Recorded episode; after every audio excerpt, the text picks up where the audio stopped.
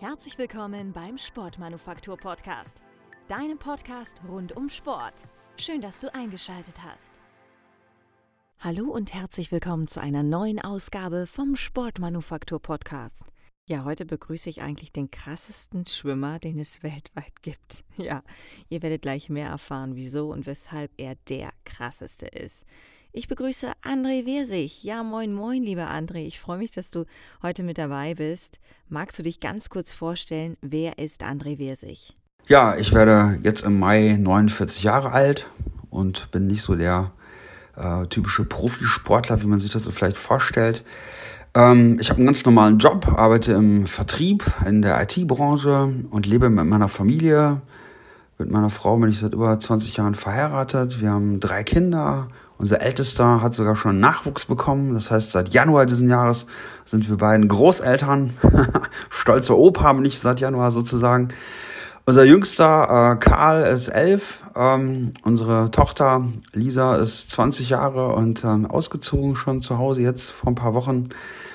Ja, also ich führe ganz normales Leben ähm, und muss mir halt dann die Möglichkeiten zum Training und so weiter hier von der Familie abknapsen und lebe halt auch nicht am Meer, was ja auch ja, ein wichtiger Fakt ist bei dem, was ich in meiner Freizeit tue.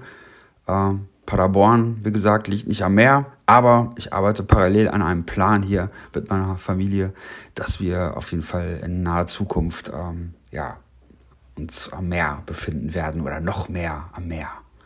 Ja, am Meer, da würde ich auch gern leben. Ich drücke euch auf jeden Fall die Daumen. Ich habe es ja schon in der Begrüßung angekündigt, du bist ein richtig krasser Schwimmer. Du bist der erste Deutsche und der 16. weltweit, der Ocean 7 gefinisht hat. Was bitteschön ist Oceans 7?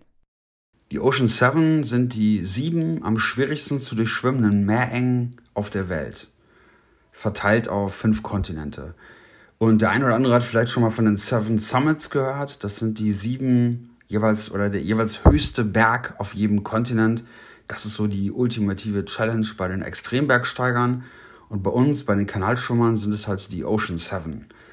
Und ähm, man schwimmt unter einem sehr harten Reglement, das 1875 schon festgelegt wurde, äh, über den ersten Mensch, der damals durch den Ärmelkanal geschwommen ist. Also das besagt zum Beispiel, dass man sich zu keiner Zeit irgendwo festhalten darf, auch natürlich nicht an einem Begleitboot dass man ohne Hilfsmittel schwimmt, dass man ohne Neoprenanzug schwimmt, dass man ohne Haikäfig schwimmt.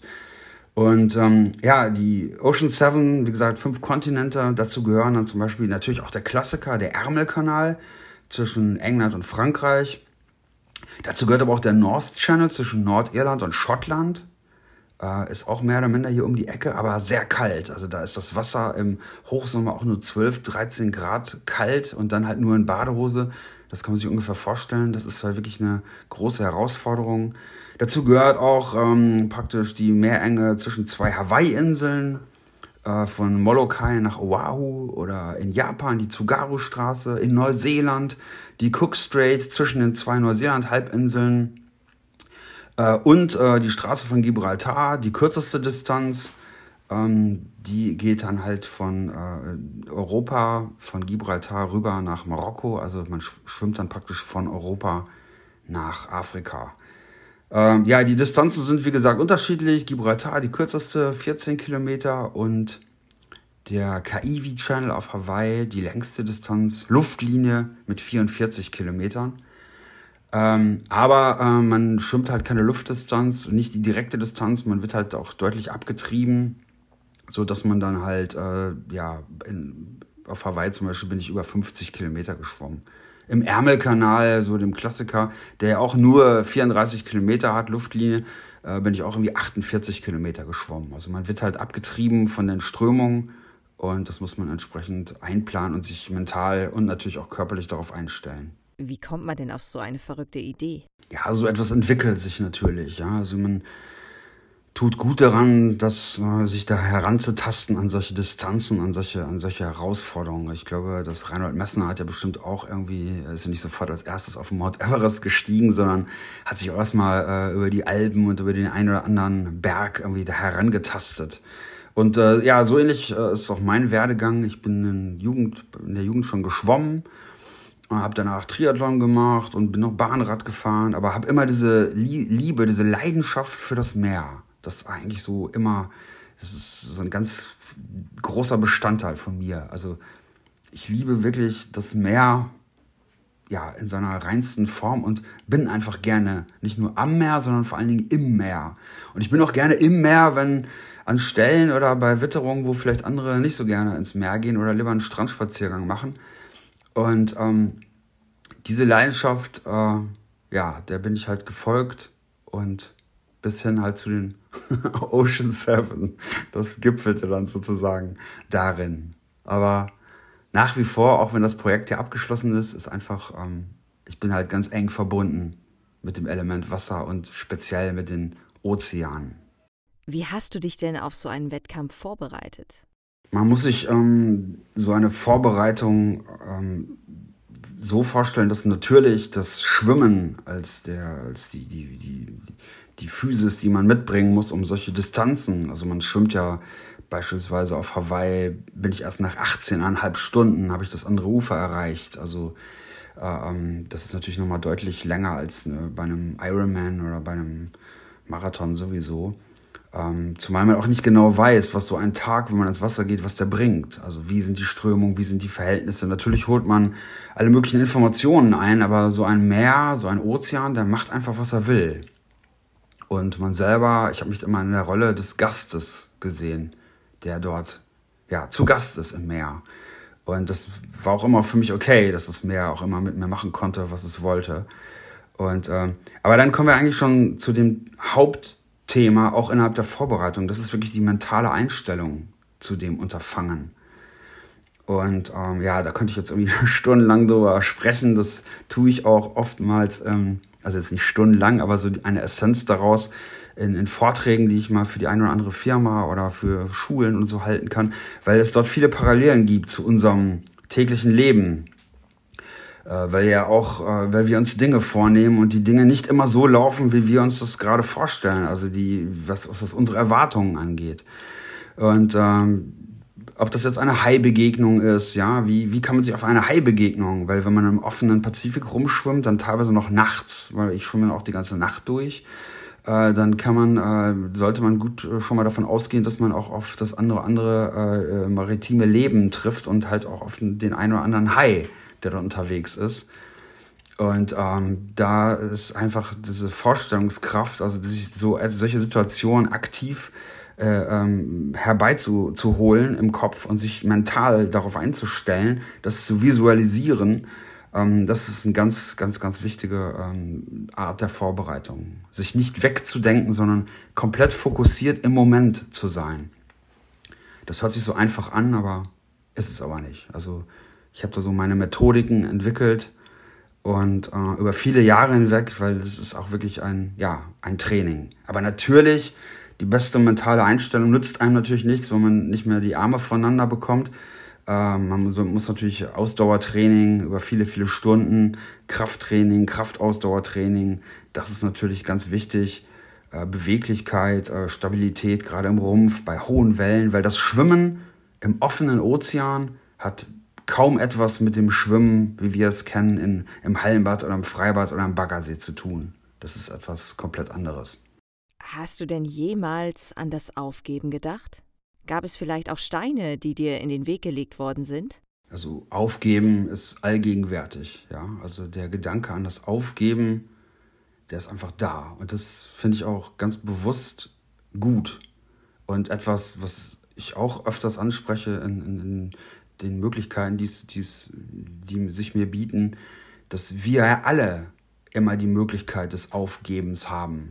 Und ähm, diese Option aufgeben zu können, sich das bewusst zu machen und in, dieser, in diesem Bewusstsein auch aufgeben zu können, weiterzumachen, ist eigentlich etwas, ja, hört sich vielleicht auch irgendwie so simpel an, aber das ist einfach etwas, aus dem ich unglaublich viel Kraft geschöpft habe und es auch immer noch tue.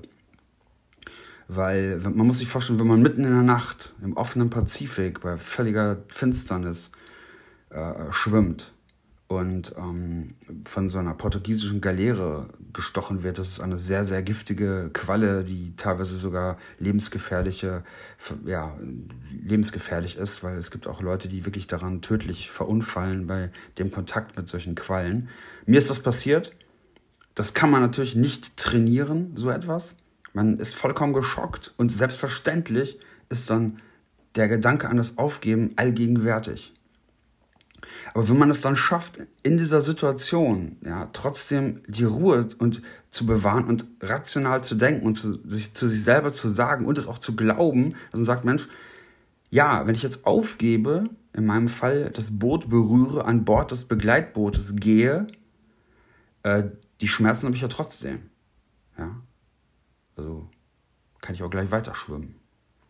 Das ist jetzt irgendwie, hört sich vielleicht ganz lustig an und der eine oder andere schmunzelt vielleicht dabei, aber wenn man sich vorstellt, in der Situation selber ist das eine echte Aufgabe. Ja? Und, ähm, oder wenn man stundenlang in einen Strömungen gefangen ist und als Schwimmer und man das rettende Ufer, also das sein Ziel, das andere Ufer zu erreichen, in greifbarer Nähe weiß, es sieht, ja, da vorne, Zwei, drei Kilometer entfernt ist das Ufer. Ich bin schon zehn Stunden unterwegs. Da drüben, da will ich hin. Und ich komme nicht näher. Ich schwimme Stunde um Stunde weiter bei vollem Einsatz. Ich gebe alles, was ich habe, komme aber nicht näher. Ich komme meinem Ziel nicht näher. Dann ist natürlich Aufgeben allgegenwärtig. Und ich habe oft, äh, ich habe stundenlang über das Aufgeben nachgedacht und habe hab dann aber gesagt, okay, pass auf, wenn du gleich aufgibst, dann kannst du jetzt nochmal richtig Gas geben. Ja? Weil gleich gibst du ja auf. Und, das, so, und innerhalb dieser Phase, die ich mir selber vorgenommen habe, dann nochmal praktisch mich nochmal, ja, nochmal auf das Hier und Jetzt zu konzentrieren und alles reinzulegen in den Moment. Äh, ähm, wohl wissentlich, dass ich ja gleich aufhören kann damit. Äh, da bin ich dann oftmals über mich selber hinausgewachsen und habe dann entschieden, dass ich gesagt habe, Mensch, das läuft ja so gut, dann machst du jetzt auch noch weiter. André, ich könnte mir vorstellen, das Ganze ist natürlich auch kostspielig. Wie kann man so einen weltweiten Wettkampf denn finanzieren? Ja, das äh, kostet natürlich alles einen Haufen Geld. Äh, also das kennen auch viele, wenn man so eine Leidenschaft hat äh, und äh, für etwas total brennt, dann ist, muss man ja aufpassen, dass man sich auch nicht darin verliert. Und ja, das ist mir fast passiert dabei. Ähm, Sponsoren zu gewinnen, das habe ich immer wieder versucht. Ähm, das hat an der einen oder anderen Stelle auch fruchtbaren Boden gefunden, aber passte dann trotzdem nicht. Ich hatte also zum Beispiel mit einem großen ähm, Getränkehersteller äh, auch Kontakt, äh, die durchaus bereit gewesen wären, dort äh, meine restlichen Expeditionen, und so nenne ich das immer, Expeditionen sind das ja, man muss wirklich, also so jeder Trip kostet so zwischen 8 und 15.000 Euro. Ähm, ich habe so insgesamt mit Trainingslagern und so weiter, ich habe so um die, um die 120, 130.000 Euro ausgegeben über die Jahre. Äh, aber will man sich verkaufen, das wollte ich dann auch nicht. Beziehungsweise ich habe es nicht getan und, und habe es auch ehrlich gesagt nie bereut. Aber ähm, man muss natürlich seiner Familie Rechenschaft ablegen, sich selber auch gegenüber. Und das war schon hart an der Grenze und eine harte Probe für uns alle. Also jetzt ist es schön, dass durch Buchverkäufe, Vorträge und so etwas zurückfließt. Das ist einfach toll. Macht doppelt Spaß. Einmal, wenn man den Leuten, die zuhören, etwas geben kann, mitgeben kann. Ähm, und äh, ähm, ja, aber letztendlich war der Antrieb nie, äh, dass Geldverdienen im Vor Vordergrund steht. Ich glaube, wenn das der Fall gewesen wäre, dann, ich glaube, so funktioniert das nicht. Also man legt einfach alles rein, was man hat und teilweise sogar mehr. Aber ich finde, wenn, es lohnt sich immer, alles zu geben, wenn man es mit vollem Herzen tut und auch in sich selbst zu investieren und ein bisschen ins Risiko zu gehen, weil man an sich glaubt und wenn man auch ein paar Leute um sich herum schart, die auch an das glauben und äh, das ist einfach viel wichtiger als Geld in dem Fall. Weil Geld, hat mein Freund von mir gesagt, ist auch nur eine Energieform. das äh, möchte ich einfach mal so stehen lassen. Was würdest du sagen, welche Voraussetzungen muss man mitbringen? Ja, auf jeden Fall ähm, ist es gut, wenn man schwimmen kann. Ähm, ob man jetzt unbedingt diese, diese wahnsinnige Leidenschaft fürs Meer haben muss, ähm, wie ich sie habe, das ähm, weiß ich nicht. Ich habe viele Leute kennengelernt, die ähm, auch so etwas machen. Beispielsweise in Australien ist das ja wirklich äh, ganz hoch angehängt. Also da gibt es wirklich äh, extrem viele Menschen, die äh, im offenen Meer schwimmen, auch Wettkämpfe absolvieren und so weiter. Dieses Kanalschwimmen ist, ist da eine Riesensache. Ähm, aber auch innerhalb der 20, rund 20 Leute, die das jetzt bis jetzt geschafft haben, ähm, gibt es auch Leute, die, die nicht diese Leidenschaft fürs Meer haben. Also das war immer meine, mein Antrieb und irgendwie, aber welche Voraussetzungen, das äh, wage ich gar nicht so wirklich zu beantworten. Äh, wenn einem Anerkennung wichtig ist, dann gibt es bestimmt auch einfachere Wege, Anerkennung zu bekommen. Zumal, dass wenn man Dinge macht heutzutage, die, die nicht so alltäglich sind, die man erstmal vielleicht erklären muss, die die Leute nicht sofort greifen und, und erfassen können, verstehen können, äh, wird man ja schnell irgendwie als der Irre oder der Wahnsinnige abgestempelt. Äh, was macht er denn da? Warum macht er das? Warum, warum? Immer dieses Warum ich sag einfach, wenn sich das gut anfühlt und irgendwie, ja, warum muss man immer alles beantworten? Ja? Warum muss immer alles einen Sinn ergeben? Wenn es doch gut ist, warum macht man das nicht? Also, wie viele Leute gibt es da draußen, die immer die tollsten Ideen haben, aber gar nicht anfangen? Also vor lauter Planen gar nicht dazukommen, loszulegen. Und ich bin jemand, ich leg los und stelle mir die Frage nach dem Warum dann ja, auch zwischendurch mal, aber das äh, es nimmt ab an Bedeutung. Hm. Das sind sicherlich weise Worte. Hm, sag mal, wie schwimmt es sich denn mit Haien und Delfinen? Was ist dir da so im Wasser alles begegnet? Ja, natürlich hat man auch seine Begegnungen da draußen. Das äh, bleibt natürlich nicht aus. Wobei man sich das auch jetzt nicht vorstellen darf, gerade so im offenen Meer, da ist jetzt nicht so viel äh, Alarm, wie wenn man an, an einem Riff oder an einem Strand oder was auch immer unterwegs ist. Also äh, im offenen Meer ist halt äh, nicht so viel Betrieb. Ja.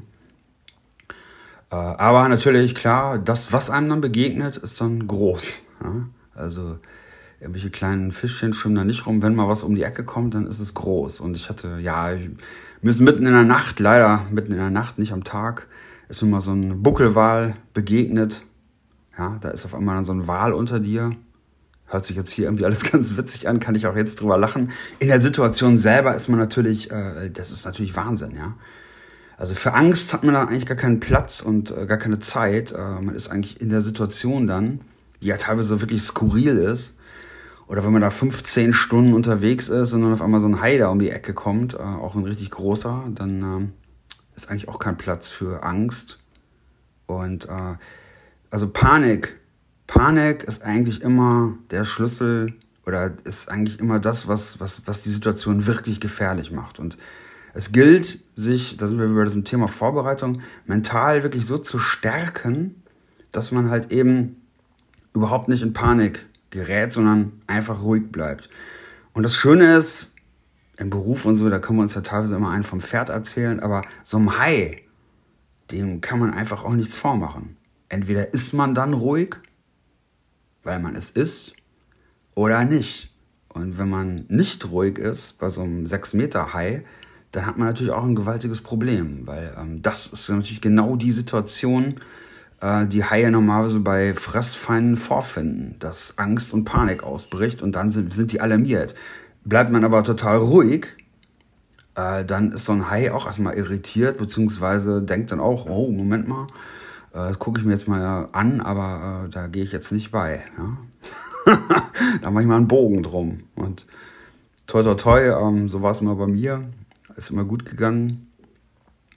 Äh, ich habe mich einfach immer auf diese Begegnung und auf die Natur mit allen Lebewesen komplett eingelassen. Und habe auch nie geschimpft. Also wenn ich dann von Quallen zerstochen wurde, dann oder werde immer noch, dann sage ich auch immer, Mensch, komm, äh, ich bin ja hier der Gast. Ja, also ich kann nicht auf die Quallen schimpfen, die ja seit Jahren, Milliarden schon da leben.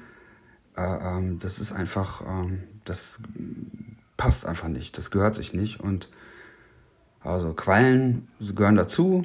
Und äh, ich bin natürlich immer froh, wenn ich vorbeischwimmen darf. Aber wenn man mal ein paar Quallen abkassiert, und das ist definitiv der Fall, dann darf man auch nicht böse sein. Gibt es eigentlich Begleitboote, die dich im Auge haben, falls es Komplikationen gibt? Und gab es im Wasser Herausforderungen? Ja, also man ist nicht ganz allein unterwegs da draußen. Man hat natürlich immer ein Begleitboot, was motorisiert ist, was über die entsprechenden äh, Instrumente verfügt, also GPS, ähm, natürlich auch über Funk, weil man muss sich vorstellen, wenn man beispielsweise durch den Ärmelkanal schwimmt, das ist ja die am stärkst befahrenste Schifffahrtsstraße der Welt. Da ist natürlich richtig was los, Containerschiffe rasen da durch und so weiter. Und ähm, da ist man einfach angewiesen auf das Begleitboot, in dem Fall, was man ja chartert für so einen Tag. Das sind meistens Fischer, die dort irgendwie vor Ort mit ihren Familien seit ja, Generationen ansässig sind, die die entsprechende Erfahrung haben und natürlich auch diese Gewässer kennen. Aber ähm, zu dem Punkt kommen wir natürlich später auch nochmal, das ist im Zuge dieser ganzen Veränderungen, die unser Planet hier gerade erfährt, nicht zuletzt ja auch durch unser eigenes Zutun, ändern sich gerade Strömungen so, dass auch Leute, die deren täglich Brot es ist, praktisch auf diesen Gewässern unterwegs zu sein, auch nicht mehr genau wissen, wie die Meeresströmungen laufen. Aber ähm, wie gesagt, also Begleitboot definitiv. Und äh, man wird auch von dem Begleitboot aus versorgt mit Nahrung. Äh, alle halbe Stunde, das haben wir immer festgelegt. Mein Schwager Jürgen ist immer derjenige, der mich begleitet hat bei all diesen Expeditionen war immer dafür verantwortlich, dass ich das Vorbesprochene an Nahrung dann angereicht bekomme. Wobei, nochmal, man darf das Boot nie berühren, zu keiner Zeit. Es ist immer, den man natürlich auch extra bezahlt, ein Offizieller dabei, der achtet, dass die vorhin erwähnten Regeln eingehalten werden. Wow, krass, da gibt es echt strenge Auflagen. Du bist ja auch Botschafter der Meeresstiftung, eine großartige Sache, wie ich finde. Sicherlich ist dir bei Ocean 7 auch viel Müll entgegengekommen. Was muss deiner Meinung nach passieren, damit sich die Situation in den Meeren verbessert? Was können wir auch täglich dafür tun?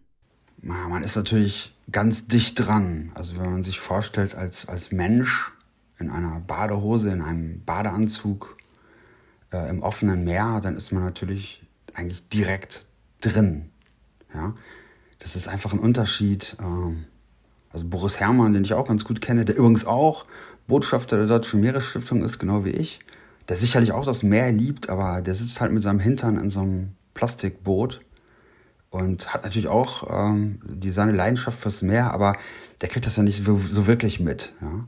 Also so direkt meine ich. Also deswegen ist die Perspektive, aus der man berichten kann, als Schwimmer, als Mensch, an diesen Orten, wo ja auch sonst keiner hingeht. Also wenn man sich jetzt mal die Cook Strait in Neuseeland anguckt, dann ist das einfach auch kein Badeort. Ja? Also irgendwelche Traumstrände mit äh, Palmen und so weiter, Kokosnüssen, die gibt's da nicht. Das ist wirklich schroff mit starken Strömungen, extremen Wellengang. Das Wasser hat nur 13 Grad. Also das ist jetzt nicht unbedingt so der, der Spot, wo man jetzt irgendwie äh, Badeurlaub macht so den typischen Sommerurlaub verbringt. Das sind aber genau die Orte, an denen ich mich total wohlfühle, weil es einfach so ist das Meer, so sind die Ozeane, genau so ist das. Diese Strände, wie wir sie kennen aus Prospekten von unseren Urlauben, das ist nur marginal. Ja? Die Küsten, die Meere sehen einfach anders aus. Und äh, da begebe ich mich hin und von da kann ich auch berichten. Und natürlich ist es dann erschreckend, wenn man dort an diesen völlig menschenleeren, entlegensten Orten, ähm, wenn man diese, diese Hinterlassenschaften von uns Menschen dort vorfindet. Ja?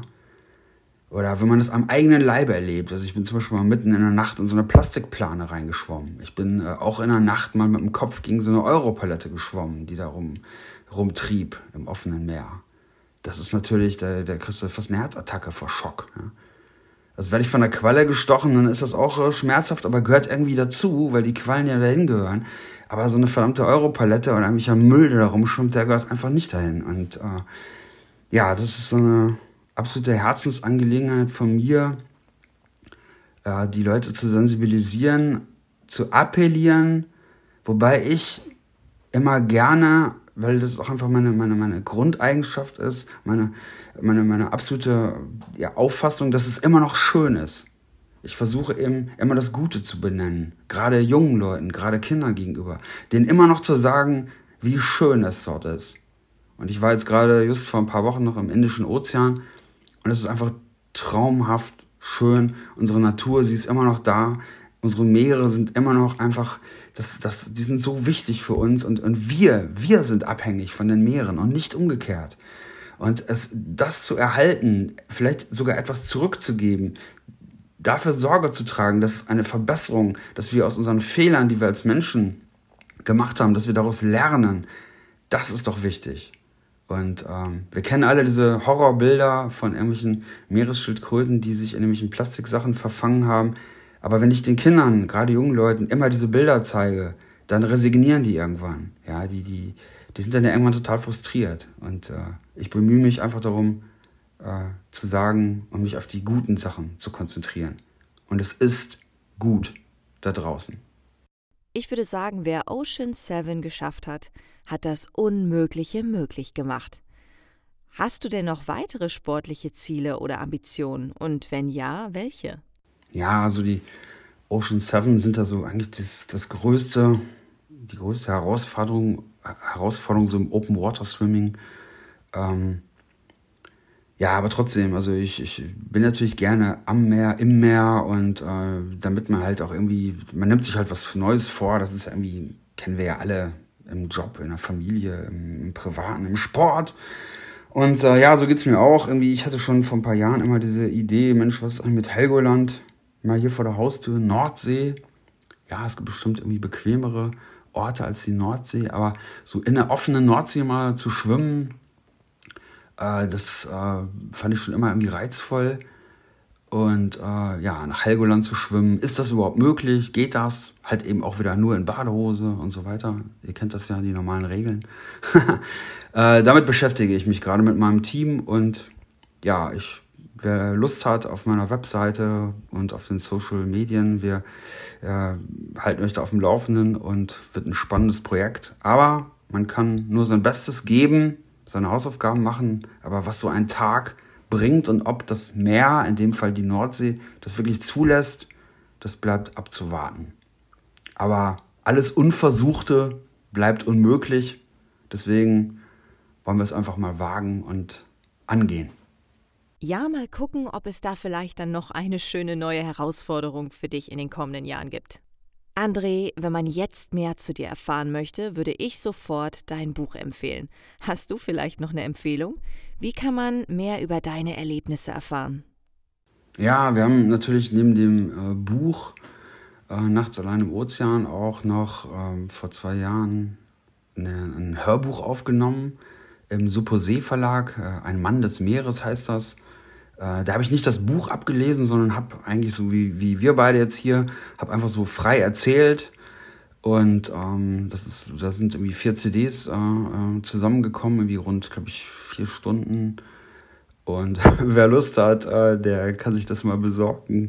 Das ist irgendwie ganz, äh, fand ich total schön. Das ist irgendwie echt abgefeiert worden. Vor allen Dingen von Leuten, die dem Sport, ich werde ja immer oft in diese Schiene Extremsport gesteckt. Ähm, was mir irgendwie, ja, wo ich mich nicht so wohl fühle, weil ich sehe mich nicht als Extremsportler, wohl wissen, dass das, was ich mache, natürlich irgendwie nicht alltäglich ist und so weiter. Und natürlich auch, um Himmels Willen, ja, mit Sport zu tun hat. Aber ich sehe mich eher so in dieser Schiene, so Natur, Expedition, ja, so der Reinhold Messner der Meere ist mal irgendwie geschrieben worden von einer Zeitung. Das äh, finde ich natürlich toll, obwohl ich mich jetzt nicht in einem Atemzug damit Reinhold nennen möchte. Aber das ist natürlich so etwas, wo ich mich wohlfühle und da kann man schon irgendwie, da habe ich dann alles das, was wir jetzt im Kurzraffer gemacht haben, so ein bisschen ausführlicher erzählt. Aber halt ansonsten, äh, wie gesagt, es gibt die tolle Doku vom NDR, die auf YouTube auch noch unter meinem Namen da verfügbar ist, äh, kann man sich angucken. Und auf meiner Webseite äh, gibt es natürlich auch immer ein paar Sachen, die aktuell sind. Oder super gerne als Firma, wenn man sagt, Mensch, für meine Mitarbeiter äh, äh, möchte ich mal so einen so einen Vogel haben, der mal was erzählt, der mal andere Perspektiven äh, aufzeigen kann und mal ganz locker äh, erzählt, ohne irgendwie von oben herab, weil er, ich bin ja einer von euch. Also wie gesagt, ich bin ja nicht jetzt hier der, der, der, der Vollprofi. Ähm, ja, das äh, freut mich natürlich, wenn es da Interesse gibt und das ist natürlich äh, eine tolle Sache und da könnt ihr gerne auf mich zukommen, auch direkt. Gibt es abschließend noch etwas, das du den Zuhörerinnen und Zuhörern unbedingt mit auf den Weg geben willst? Ja, wir sind ja jetzt seit über einem Jahr in dieser extremen, kann man ja durchaus sagen, Situation, dass wir besonders in besonderen Maße äh, äh, eingeschränkt sind. Insofern, dass äh, äh wir Dinge praktisch äh, vorgegeben bekommen, und äh, der, dieser, der Rahmen, wo wir selber agieren können, eigentlich kleiner geworden ist, vermeintlich. Ja? Und äh, dass wir oft reagieren müssen, mit irgendwelchen Bestimmungen, Restriktionen umgehen müssen. Und ähm, ich finde, es ist gerade jetzt auch eine, da drin liegt auch eine Chance, auch für die Zukunft, ähm, zu jetzt, jetzt hier und sofort zu trainieren, ähm, dass, dass wir es schaffen, praktisch aus dieser Opferrolle rauszukommen, dass wir Verantwortung für unser eigenes Verhalten neu erlernen. Und das geht im ersten Baustein, im ersten Meilenstein einfach so, dass man aktiv daran arbeiten kann und das kann man dann von heute auf morgen sofort starten, äh, äh dass man dieses Selbstvertrauen erlangt. Ja? Und äh, also, dass man daran arbeitet, dass die Dinge, die man sich für sich selbst vornimmt, dass man die auch wirklich tut und sich nicht anfängt, selbst zu belügen, sondern dass man äh, das, was man sich vornimmt, auch wirklich macht, ohne dass es jemand anders kontrolliert und dergleichen. Und äh, dass wir diese, dass jeder von uns mehr Selbstsicherheit äh, ähm, erlangt. Und aus dieser Selbstsicherheit heraus lassen sich die, die Dinge ganz anders ja, ich will nicht sagen ertragen, dann wäre ich ja wieder in diesem, in diesem Opferthema, aber anders steuern. Der Umgang ist mit den gleichen Situationen ist ein anderer, wenn ich wirklich stark bin. Und stark bin, nicht jetzt, weil ich jetzt gerade körperlich gut drauf bin und irgendwie 100 Liegestütze schaffe, sondern stark bin, weil ich genau weiß, dass wenn alles um mich herum irgendwie zusammenbricht, auf mich selbst kann ich mich zu 100% verlassen. Ich vertraue mir selber. Und ich mache mir nichts vor und ich belüge mich auch selbst nicht. Das ist irgendwie, ja, da gibt es viele Punkte, aber ich finde, das ist so ein essentieller Punkt, im Hier und Jetzt wirklich dieses Vertrauen in sich selbst zu haben. Dann geht man einfach zufriedener durchs Leben, glücklicher und dann ist es viel einfacher, ja, großmütig zu sein, den Leuten zu helfen um einen herum und einfach diese positive Energie äh, äh, zu verbreiten. Und davon brauchen wir immer mehr. Also äh, sowieso immer mehr, aber gerade in der jetzigen Zeit, auch den jungen Leuten gegenüber, finde ich das einfach wichtig. Größe, innere Größe, innere Haltung. Das ist wichtiger denn je. André, dann sage ich vielen Dank, dass du heute beim Sportmanufaktur Podcast mit dabei warst. Es war mir eine Ehre, wie man so schön sagt, und du bist und bleibst mein Vorbild. Einfach Wahnsinn, was du geschafft hast. Du kannst unfassbar stolz auf dich sein. Ja, liebe Zuhörerinnen und Zuhörer, das war's für heute. Wir hören uns spätestens in vier Wochen hier wieder. Ich freue mich auf euch.